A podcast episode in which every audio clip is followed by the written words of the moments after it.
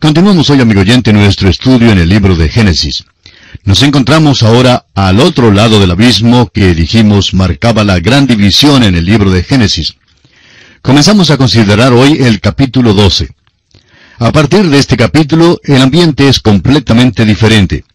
La Biblia va ahora a pasos más lentos y nosotros iremos también más despacio. El énfasis se quita de los cuatro eventos grandes que notamos en los primeros once capítulos y recae ahora sobre cuatro grandes personajes. Abraham está comprendido entre los capítulos 12 al 23. Este es el hombre de fe. A Isaac lo encontramos en los capítulos 24 al 26. Él es el Hijo amado. A Jacob lo encontramos en los capítulos 27 hasta el 36. Jacob era el hijo escogido, pero también el hijo castigado. Y los capítulos 37 hasta el 50 nos presentan a José, el cual pasa por sufrimientos y llega hasta la gloria. Estos son los cuatro patriarcas de suma importancia en el entendimiento de la palabra de Dios, y estamos tomando el relato de sus vidas en el resto del libro de Génesis. Amigo oyente, Dios se ha mostrado al hombre, y confiamos que Él tiene para su satisfacción no seguir luchando contra la raza humana, porque después de la caída del hombre tenemos el gran pecado de Caín. ¿Y cuál fue ese pecado? Bueno, sin lugar a dudas, fue el orgullo. Y podemos decir que Caín estaba enojado porque en el fondo de su corazón él se sentía satisfecho y hasta orgulloso por la ofrenda que presentó a Dios, pero que fue rechazada, trayendo como resultado el odio hacia su hermano Abel. Como usted ve, amigo oyente, la envidia y el orgullo es el pecado del diablo, es el pecado de la mente, y en el diluvio es el deseo de la carne. Podemos ver en esas cosas, aún en la imaginación del hombre y en cada una de sus acciones, que todo guiaba a satisfacer el deseo de la carne. En la construcción de la torre de Babel encontramos la rebelión del hombre contra Dios. Dios trajo el diluvio para juzgar al hombre. Si Dios hubiera tenido que esperar el paso de otra generación y hubiera sido paciente por otros 120 años más, aún así el hombre no se hubiera vuelto a Dios el hombre no hubiera considerado suficiente esta espera divina como una oportunidad para cambiar su mente. Dios ahora se aleja de las naciones y escoge a un hombre del cual hará una nación. De aquella nación, a su turno, vendrá el Salvador del mundo. Hasta aquí Dios ha estado tratando con todas las familias de la tierra. De aquí en adelante pone énfasis en los individuos. Ahora, cuando Dios llamó a Abraham, usted encontrará en él a un hombre de fe. En nuestro programa anterior intentamos señalar a Abraham como el hombre más grande que ha existido en la tierra. Cualquiera que sea la vara que usemos para medir el valor de este hombre de fe, él resalta como un gran hombre.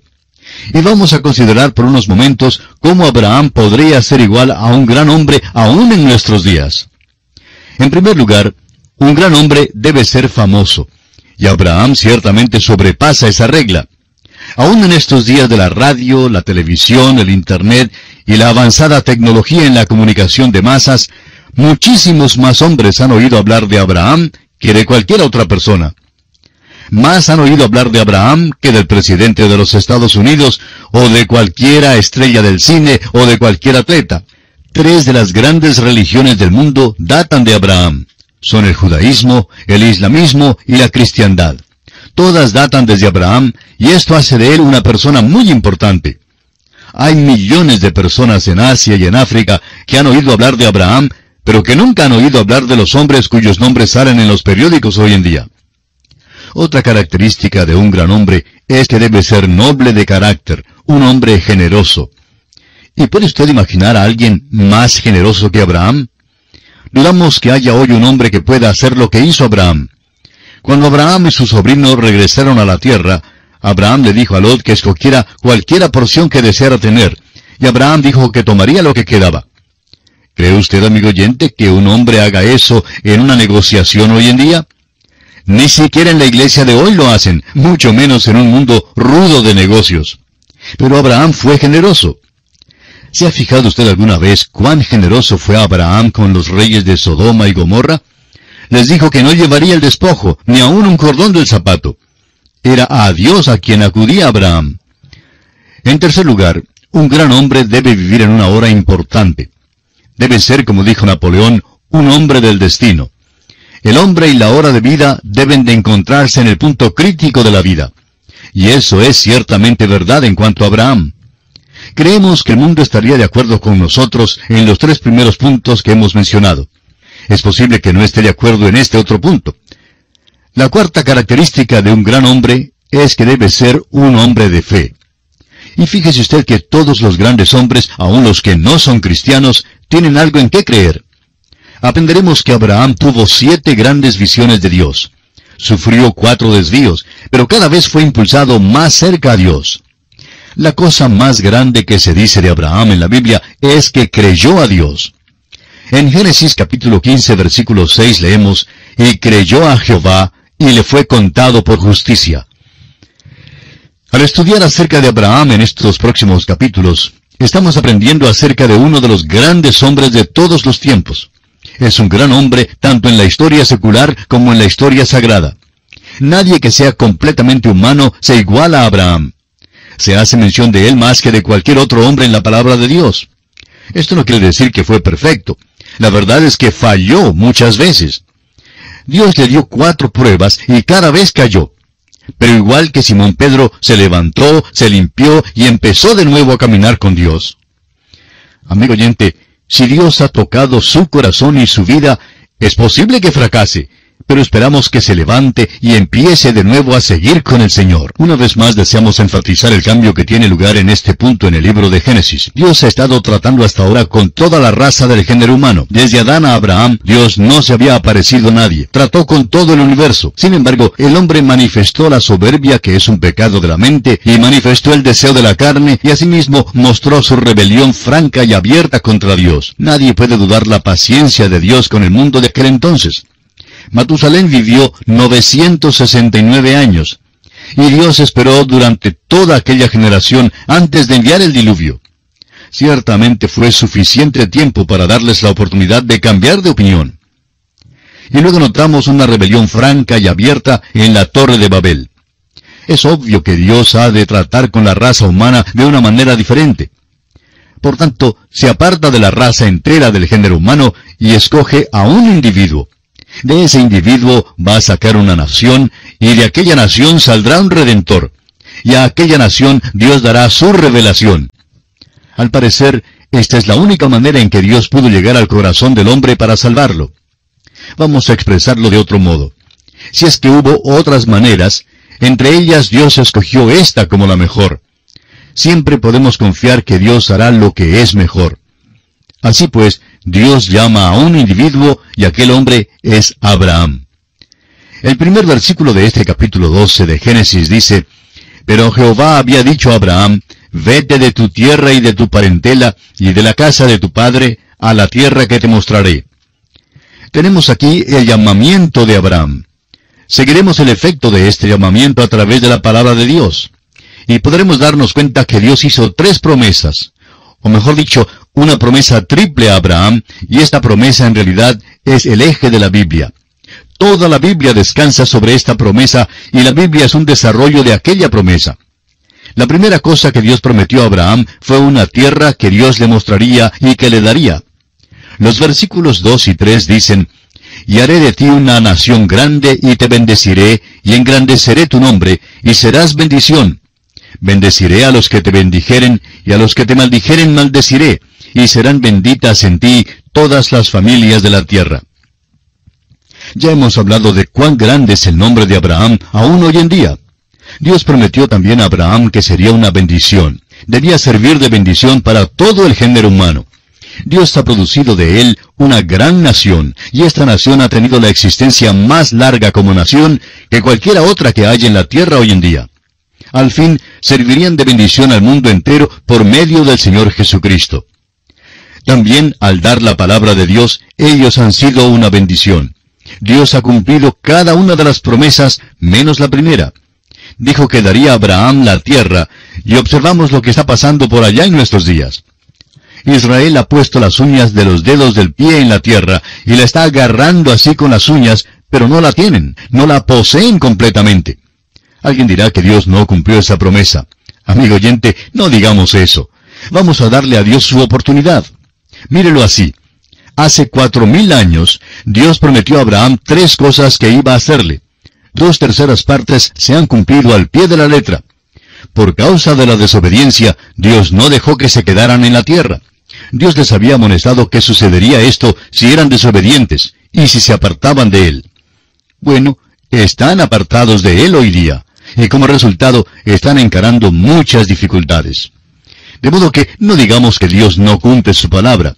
El hecho es que Dios está haciendo exactamente lo que Él dijo que haría.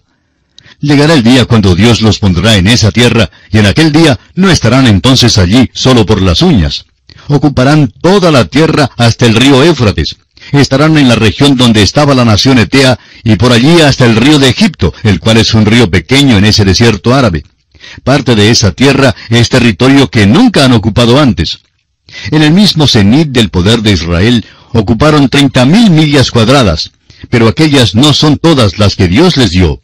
Les dio trescientas mil millas cuadradas, y tendrán que tomarlas según los términos de Dios y en el tiempo elegido de Dios. Y el caso es que nadie podrá evitarlo.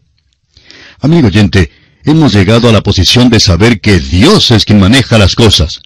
Es bueno sentarnos sin ningún temor por lo que los periódicos dicen, sin perturbarnos por lo que está pasando en el mundo. Es Dios quien gobierna las cosas y es Él quien ejecuta lo que Él desea a su manera. ¿No es eso maravilloso? Después de recibir esta promesa, vamos a ver lo que hizo Abraham. El versículo 4 de este capítulo 12 dice, Y se fue Abraham como Jehová le dijo, y Lot fue con él. Y era Abraham de edad de setenta y cinco años cuando salió de Harán. Notemos que Abraham comienza a desobedecer aquí. Llevó a su parentela con él, cuando no debió haberla llevado. Llevó a su padre Taré, y Dios le había dicho que no lo llevara. ¿Por qué quiso Dios que saliera Abraham de la tierra y que se alejara de su parentela? La respuesta la encontramos en el libro de Josué, capítulo 24, versículo 2.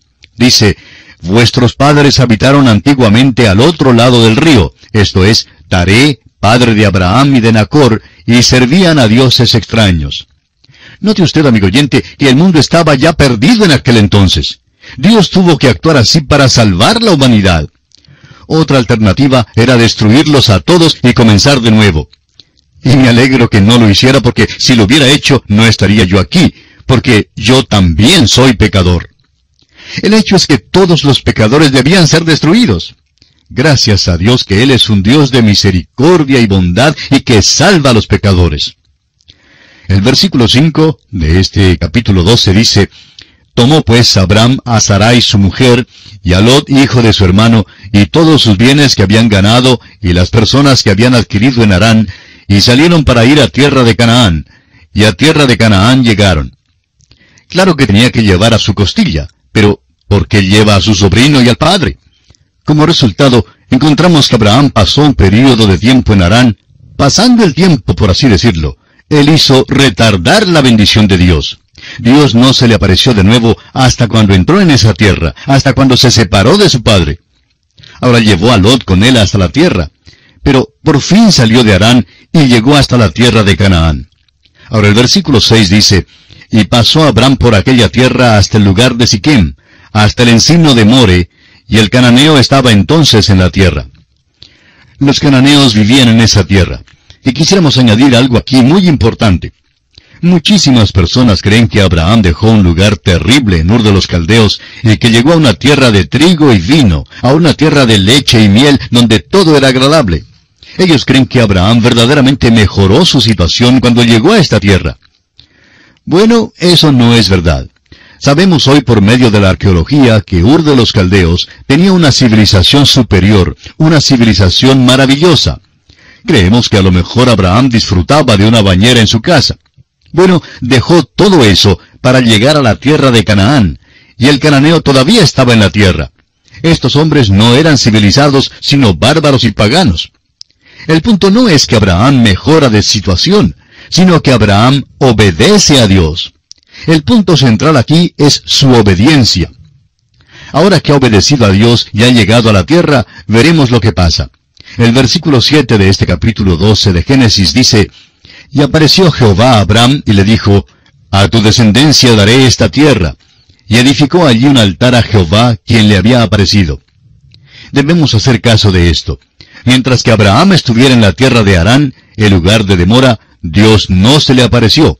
Pero aquí Dios se le aparece la segunda vez, y Abraham edifica un altar al Señor. Una de las razones por la cual hoy muchos de nosotros no recibimos bendición al leer la Biblia es porque no vivimos de conformidad con la luz que tenemos. La Biblia condena a los que no hacen eso. Si obedeciéramos a Dios, vendría más bendición. Dios no se le aparece a Abraham hasta cuando Abraham está listo a actuar en obediencia a Dios y a vivir de conformidad con la luz que tenía. Luego Dios está dispuesto a aparecerle de nuevo. Abraham responde edificando un altar. Veremos que Abraham es un verdadero constructor de altares donde quiera que iba. Ahora el versículo 8 dice, Luego se pasó de allí a un monte al oriente de Betel, y plantó su tienda, teniendo a Betel al occidente y Ai al oriente. Y edificó allí altar a Jehová, e invocó el nombre de Jehová. Abraham hizo dos cosas cuando entró en esa tierra. Plantó su tienda. Eso sería algo así como comprarse un nuevo apartamento. De todas maneras, ha llegado. Planta su tienda, allí es donde va a vivir. Luego edificó un altar. Ese fue su testimonio para Dios. Donde quiera que Abraham iba, dejaba un testimonio para Dios. Ahora, ¿qué clase de testimonio tiene usted, amigo oyente? No es menester poner un tratado enfrente de su casa, no tiene que escribir Jesús salva en la parte de atrás de su carro para luego manejar como un maniático en la autopista. Amigo oyente, ese no es un testimonio de ninguna manera. Este hombre Abraham tranquilamente adoraba a Dios y los cananeos pronto comprendieron lo que hacía. El versículo 9 dice, Y Abraham partió de allí, caminando y yendo hacia el Negev. Ese es un buen rumbo. Hace más calor por allí y es mejor clima. Bueno, este hombre viaja hacia el sur. Es nómada. Y así llegamos a una mancha en su vida. En realidad, esta es la segunda mancha. Los versículos 10 hasta el 12 nos dicen, Hubo entonces hambre en la tierra, y descendió Abraham a Egipto para morar allá, porque era grande el hambre en la tierra. Y aconteció que cuando estaba para entrar en Egipto, dijo a Sarai su mujer, He aquí ahora conozco que eres mujer de hermoso aspecto. Y cuando te vean los egipcios dirán, Su mujer es, y me matarán a mí, y a ti te reservarán la vida. Abraham estaba en la tierra, y ese era el lugar de bendición. Dios nunca le dijo que saliera de ella. Pero vino el hambre a la tierra, y nos parece ver a Abraham una mañana saliendo de la tienda y diciendo, Sarai, me parece que todo el mundo se va para Egipto. Hay hambre, como bien sabes, y se está empeorando la situación. No sería malo que hagamos los arreglos para salir de aquí. Y suponemos que Sarai dijo, Lo que tú digas, Abraham, soy tu esposa e iré contigo. Después de algunos días y cuando Abraham hablaba con algunos de los viajeros, oyó a alguno de ellos que venía del norte que dijo, La situación se está agravando y está llegando hasta el sur. Por tanto, Abraham le dijo a Sarai aquella noche, Creo que sería bueno que arreglemos el equipaje y nos vayamos a Egipto. Ahora recuerde, amigo oyente, que Dios nunca le dijo a Abraham que saliera de esa tierra.